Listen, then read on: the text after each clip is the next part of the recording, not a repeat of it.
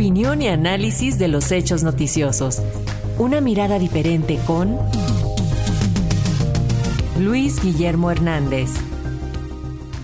Y acerca de esta llamada Casa Roja de Xochitl Galvez, tenemos el comentario esta mañana del periodista y analista político Luis Guillermo Hernández. Bienvenido Luis, te escuchamos. Muy buenos días a la audiencia de nuestra radio Educación. Tenemos que hablar a fondo de la virtual candidata presidencial del Frente Opositor PRI-PAN-PRD, Xochitl Galvez. Tenemos que hablar de estas acusaciones en su contra por corrupción y por un presunto conflicto de intereses.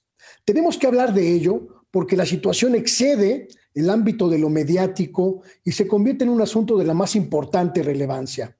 La aún senadora ha sido acusada, como estamos acabamos de escuchar, de beneficiarse personalmente del cargo que ocupó en la alcaldía Miguel Hidalgo para obtener un departamento por el precio debajo del mercado, la llamada Casa Roja, en un predio con irregularidades administrativas y de construcción presuntamente solapadas por la propia Galvez cuando fue delegada.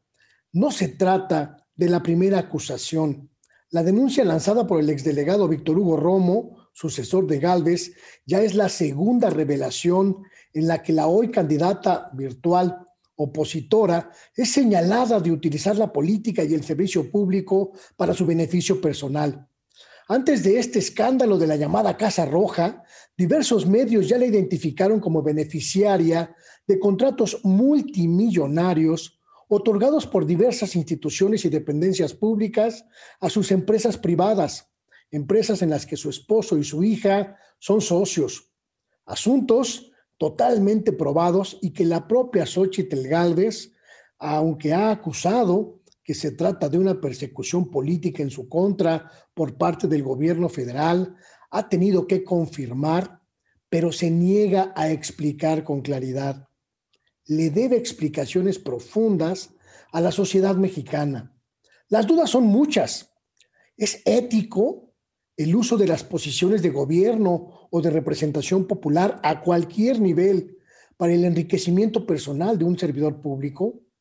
¿Es moralmente aceptable que se considere normal que un funcionario público o un legislador obtenga un beneficio personal extra utilizando sus conexiones políticas para eh, profundizar en eh, el engrandecimiento de sus empresas?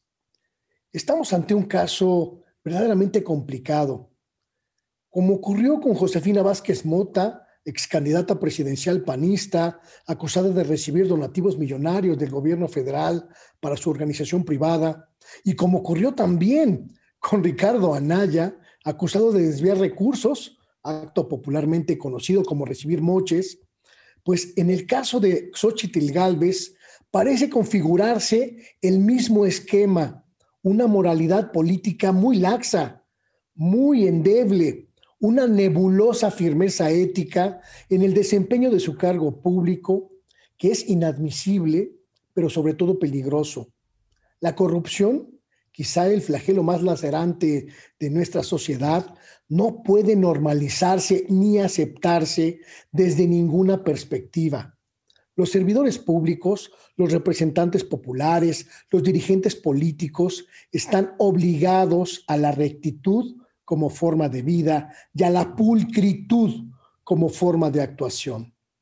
Más allá de que se trate de ataques o no, el hecho es que los actos que se, denuncian contra Xochitl Galvez son ciertos y ponen en dilema la idoneidad de su candidatura presidencial.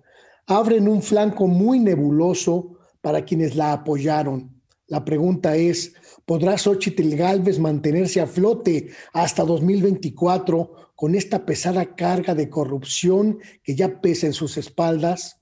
Yo lo veo muy complicado. Ese es mi comentario.